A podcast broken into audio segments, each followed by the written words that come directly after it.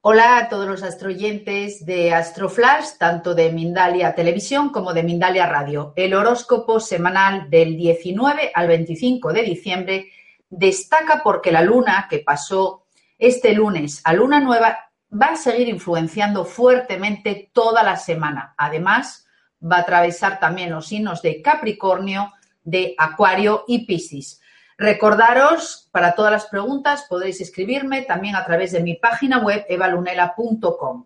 Analizaremos de nuevo, primeramente, esta luna nueva, ya que va a actuar, como dije, toda la semana y además va a abrir un ciclo de un mes donde veremos actuar al novilunio con el máximo potencial y esto en relación a todo el año. Ya os lo dije la semana pasada e insisto de nuevo, estará haciendo un gran triángulo con la estrella de Regulus, la galaxia de Andrómeda y el centro de nuestra propia galaxia. Es buen momento para limpiar todos vuestros cuarzos y volver a cargarlos con nuevas energías. Así pues, una luna nueva excepcional para pedir que se cumplan todos nuestros deseos y abrir una nueva etapa en nuestras vidas.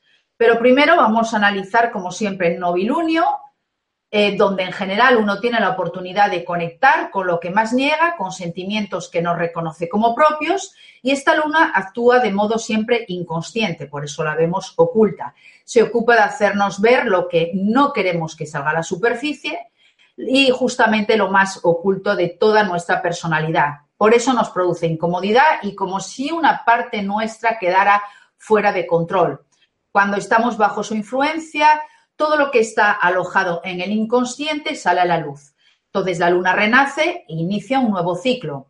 Hay nuevos proyectos, todo lo que comencemos bajo su influencia será mm, favorecido, tratamientos, viajes, estudios, siembras, etcétera. La percepción de una posibilidad de la luna nueva simboliza un impulso para el inicio de un nuevo periodo marcado por intensa energía. En esta fase puedes sentir un fuerte deseo de hacer alguna cosa pero todavía no está muy definida y no sabes bien qué.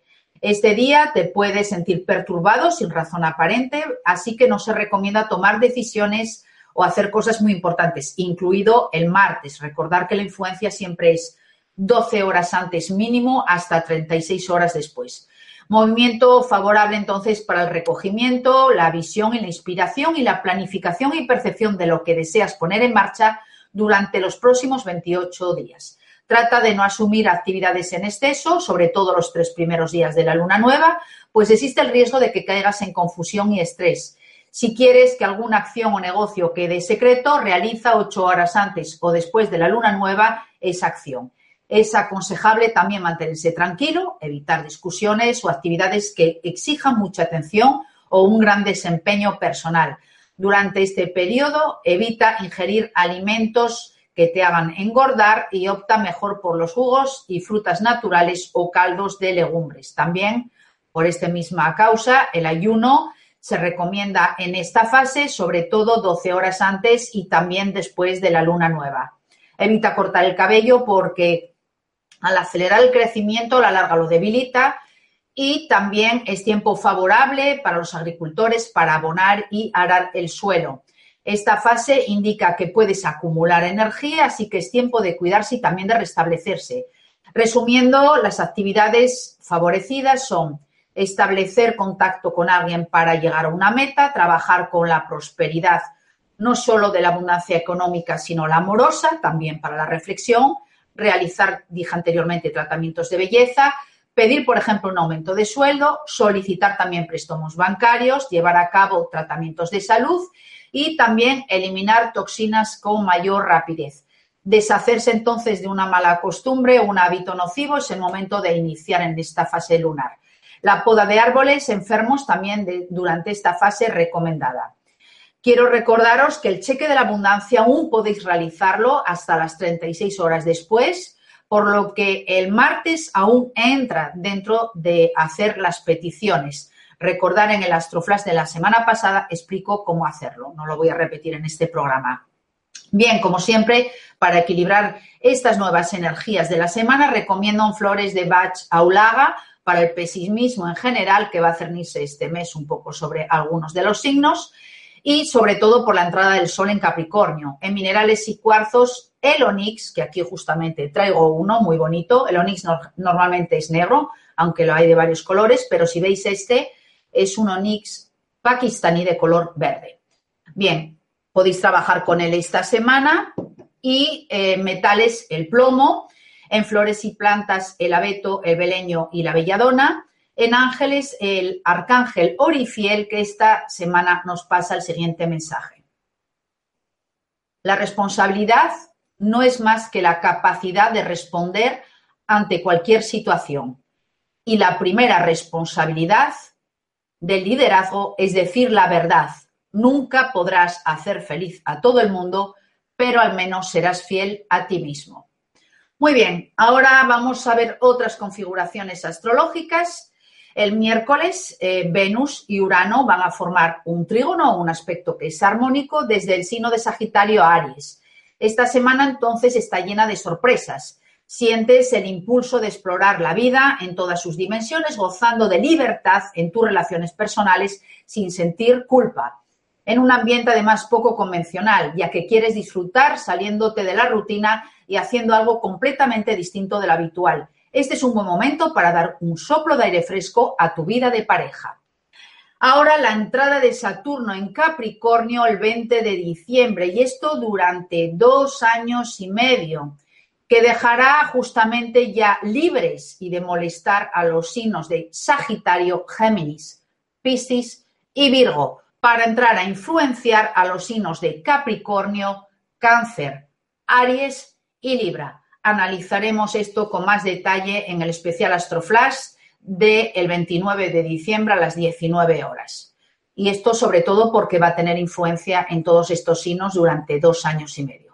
Mientras el Sol entra en Capricornio el miércoles 21 hasta el 20 de enero y entra marcando el solsticio de invierno, donde resaltan todas las cualidades de resistencia, seriedad, ambición, profundidad que sugiere el propio signo de Capricornio. El corazón del invierno también marca un retiro, un retorno a los valores auténticos y que ya han probado su eficacia. Las empresas a largo plazo, los logros sostenibles, los intercambios medidos y controlados son típicos de este periodo. Es una configuración positiva para todos aquellos que tienen ambiciones, que defiende la autodisciplina y que en general prefieren ser serios. Este también es buen momento para escalar la jerarquía, ya que la atmósfera se va a prestar a ello.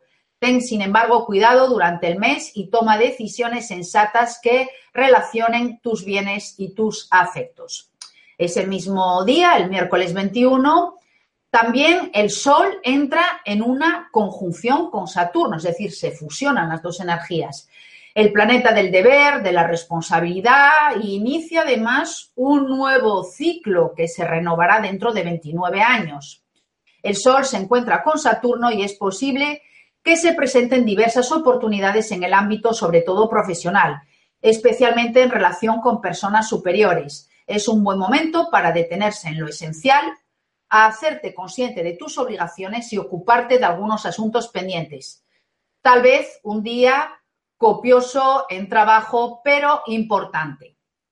El sábado, día 23, Mercurio terminará por fin la retrogradación, la última del año, y estos últimos días, pues, tienes que reevaluar y reflexionar sobre toda tu vida, replantearte, revisar antes de que cambiemos de rumbo tanto nuestras ideas como nuestros planes para el 2018.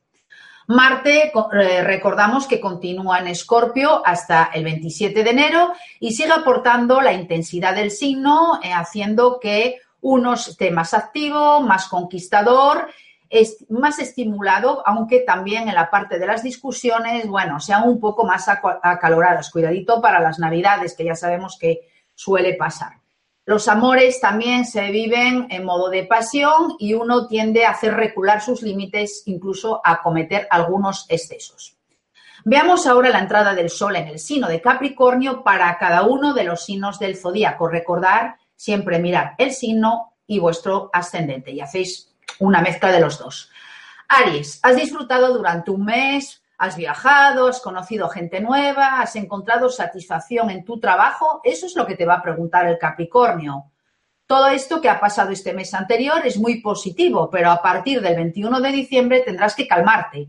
El Sol en Capricornio induce a un día más sombrío, más serio, más limitante, pero en compensación te va a ofrecer este mes la atmósfera ideal para estructurar todo lo que has cosechado. El cielo hace bien las cosas. Después de la expansión llega la limitación. El equilibrio está al alcance si logras disciplinarte un poco. Tauro, tu vitalidad es totalmente compatible con la atmósfera medida que prevalece con el signo de Capricornio. De hecho, la vida cotidiana, un poco agitada para tus ojos del mes pasado, se calmará a partir del 21. La atmósfera pasará sutilmente del entusiasmo a la reflexión. El ritmo de los intercambios y eventos se calmará considerablemente y te encontrarás en un clima muy propicio para todos tus proyectos. Tus aspiraciones están ganando impulso, se destacan también por tus cualidades de perseverancia y tu fuerza en el trabajo.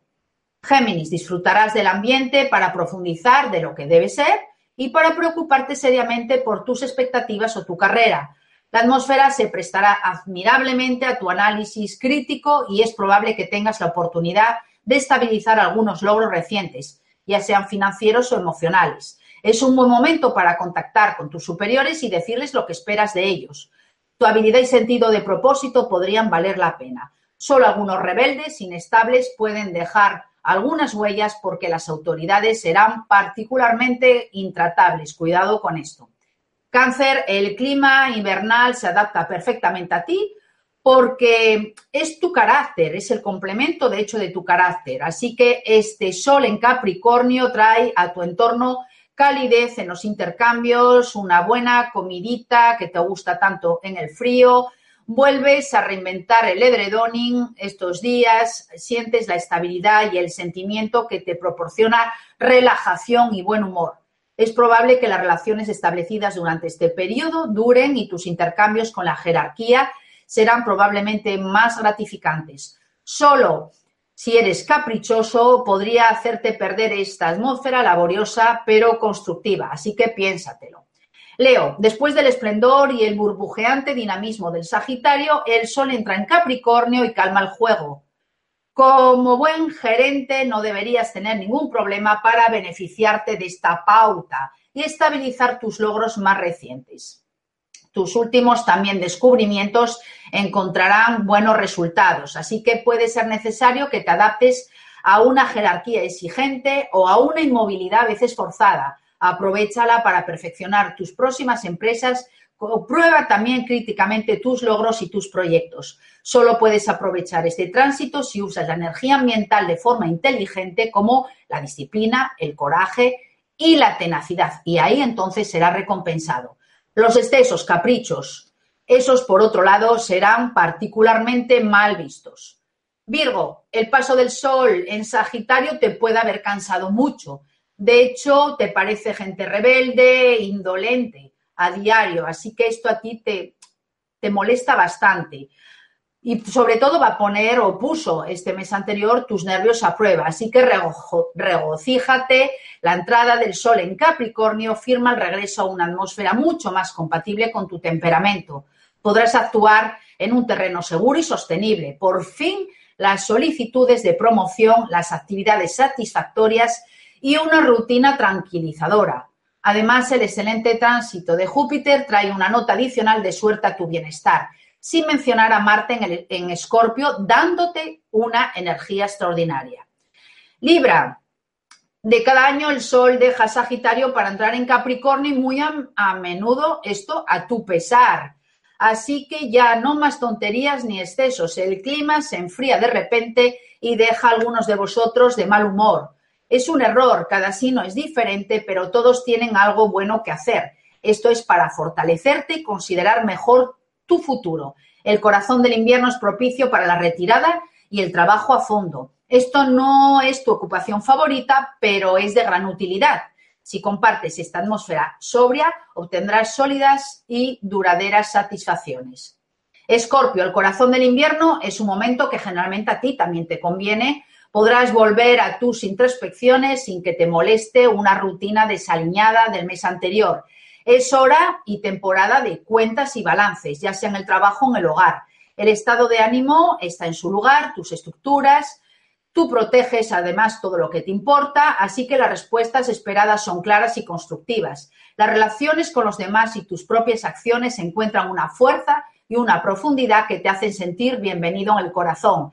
Esto es todo lo que necesitas para concretar tus estados de ánimo y tu salud contra la tristeza del ambiente hibernal. Sagitario, los periodos de cumpleaños a menudo son un signo de bienestar para ti sin preocupaciones, pero las mejores cosas llegan a su fin y la llegada del Sol a Capricornio te disciplinará para siempre o al menos durante un mes. Del lado de tu vida diaria las cosas se calmarán, es hora de inventarios y como siempre en esta época sigue el movimiento, esa es tu especialidad, ¿verdad? Y pon las cosas en orden. Estarás mejor armado para la ola de novedades a principio de años. Capricornio, el periodo de cumpleaños a menudo para ti es muy gratificante. Es un tránsito hacia tus colores que se miden a través de las hojas de balance, proyectos sólidamente construidos y en tu vida cotidiana. Tienes un mes de oportunidad de realizar proyectos o al menos refinarlos inteligentemente. Tu séquito está bien dispuesto hacia ti, incluso una promoción es posible en tu trabajo. Además, tu resistencia a las enfermedades o incluso a la fatiga va a ser excelente. Acuario, después de un mes de diversiones y descubrimientos exóticos, el cielo se clasifica. Eh, a diario se vuelve todo predecible, cosa que no te gusta. No importa, podrás poner en orden tu negocio, lo que no te perjudicará y tus intercambios también seguirán siendo muy rentables. Así que no te preocupes, solo unas pocas semanas de impaciencia a observar algunas excentricidades que evitar y pasarás un final constructivo de año y sobre todo de siembra para el futuro. Revitalízate para despegar en enero. Piscis, el sol en Sagitario te ha molestado bastante, perturbado en tus meditaciones, regañado por el entorno, te has sentido, así que tuviste que elevar tu capacidad de adaptación extraordinaria para cruzar este agotador mes último. Regocíjate, la vida cotidiana vuelva a ser, vuelva a ser pacífica. En diciembre, con la entrada del sol en Capricornio, podrás elegir entre consolidar tus activos, configurar el proyecto en el que tienes toda tu energía y todo tu amor, pedir una promoción, declarar tu amor, en fin, vas a avanzar concretamente hacia lo que quieres, así que te espera un mes muy gratificante. Muy bien, ahora vamos con las preguntas de la semana y Sonia Monroz me dice, Eva, ¿por qué siempre hablas eh, del centro de la galaxia? ¿Qué significa? Me gustan mucho las preguntas que estáis haciendo en estos últimos Astroflash, aunque mm, Mónica me lo había preguntado, Sonia, perdón, me lo había preguntado ya hace unas semanas, porque son preguntas generales y que van a poder ayudar a otras personas, no solo son específicas vuestras. Pues mira, el centro de la galaxia, que siempre comento, de hecho lo acabo de comentar ahora con la luna nueva, es como un agujero negro, de hecho es un agujero negro en el centro de nuestro universo, de nuestra galaxia, la Vía Láctea, que se encuentra dentro del horóscopo tropical, el que, el que practicamos, como dije la semana pasada en Occidente, a 27 grados del signo de Sagitario. Esto proporciona una conexión espiritual muy grande, de mayor nivel, si tenemos sobre todo planetas que están relacionados de manera armónica con los 27 grados desde otro signo o incluso el propio Sagitario. Según el astrólogo Philip Sewitt, que quiero nombrar, el centro galáctico busca, sobre todo eh, dentro de la carta astral, destruir prejuicios de todo tipo. Y lo que hace es empujar justamente con ese vacío hacia afuera todos los datos que quedan almacenados tanto a nivel mental, tanto a nivel emocional, pero sobre todo eh, a nivel inconsciente, pero que están obsoletos. Lo que hace es como si liberara espacio para nueva información y que esa información pueda entrar con más facilidad en nuestras mentes, como dije, de manera consciente, pero sobre todo también subconsciente. Así que, como veis, es muy importante y yo añadiría también, sobre todo para mí, eh, tiene una conexión particular multidimensional. Sería como viajar por un agujero de gusano de información fuera del tiempo y del espacio. Además es curioso porque Mónica he querido responder a esta pregunta que me hiciste hace unas semanas y justamente hoy, no sé por qué, la respondí. Cuando me puse a mirar las efemérides, vi que justamente hoy, el Sol, hoy en martes, el Sol está pasando por el centro galáctico a 27 grados de Sagitario. Así pues, pues no existen las casualidades, sino las causalidades y por eso tenía que contestarte hoy. Bien, Marichelo de Badajoz me pregunta, Eva, ¿qué opinas de los crop circles? Bueno, o los círculos de la cosecha, o los círculos de trigo, o los agrocírculos, o cada uno lo, conoce con un nombre diferente. Bueno, mira, eh, Marichelo, existen muchas teorías sobre los círculos de la cosecha, desde que son de extraterrestres hasta que son humanos los que lo realizan. Voy a decirte que en el último simposio de ufología, celebrado en Australia en abril de este mismo año, hay un doctor en química muy famoso que se llama Horace Dale, que el químico, que es californiano, lleva analizando este fenómeno desde hace ya 20 años y dijo que los círculos de la cosecha los realizaban viajeros en el tiempo y que estos dibujos llevan un código binario que es muy avanzado, el cual señala fechas, posiciones planetarias y momentos aún que están por suceder solo que nosotros no estaríamos todavía capacitados para entenderlo. En mi caso, estoy convencida de que son extraterrestres, o por lo menos la mayor parte. De hecho, voy a mandar a Laura que os ponga ahora algunas fotos, Laura, si puedes, para que veáis cómo se dibujan ciertas posiciones planetarias en algunos de ellos, claro, no en todos, y esas posiciones solo un astrónomo experto podría dibujar. Esas posiciones corresponderían a fechas que conectarían con eventos del futuro, dada la influencia que conocemos de que tienen los planetas en, todo el sistema solar, en nuestro caso, pero también a nivel de astrología mundial. Por otro lado, después de pasar estas eh, diapositivas, he elegido cuatro, en las que se ven perfectamente ahí el estudio que hicieron los expertos de cómo están las posiciones planetarias de nuestro sistema solar y nos están dando fechas, voy a compartiros mi experiencia personal.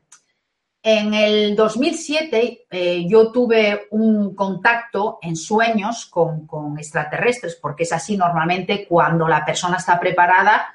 Si tenéis miedo, pues por supuesto no, pero si estáis preparados, se pueden poner en contacto a través del plano astral en sueños. Y en ese año 2007, em, en el sueño, yo estaba, era un sueño lúcido, por supuesto, porque si no, no lo recordaría, yo estaba conduciendo en un coche y veía aparecer una nave en el cielo y yo me bajaba del coche para mirarla mejor. Al mirar el cielo empezaban como a formarse nubes y en esas nubes había un dibujo. El dibujo voy a mandar a Laura que lo ponga la imagen que yo vi en las nubes era un círculo de la cosecha que es un clon extraterrestre, un gris, con un código binario que sale del círculo. Esa, eso fue lo que me mostraron en sueños. Claro, yo no tenía ni idea de la existencia de ese crop circle y la verdad, hasta ese momento a mí no me habían interesado para nada.